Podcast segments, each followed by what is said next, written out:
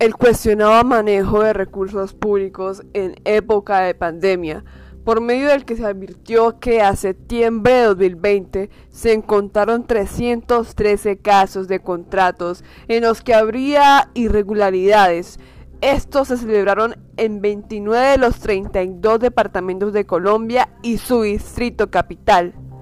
Se observa que la estrategia del gobierno se fundamentó en el abuso del estado de emergencia para la emisión de decretos con fuerza de ley para que entre muchas de otras irregularidades, la creación de fondos con duplicidad de funciones sometidos al derecho privado artificialmente. Todo eso sigue demostrando por qué durante ya casi 10 años el país no avanza en temas de erradicación de la corrupción.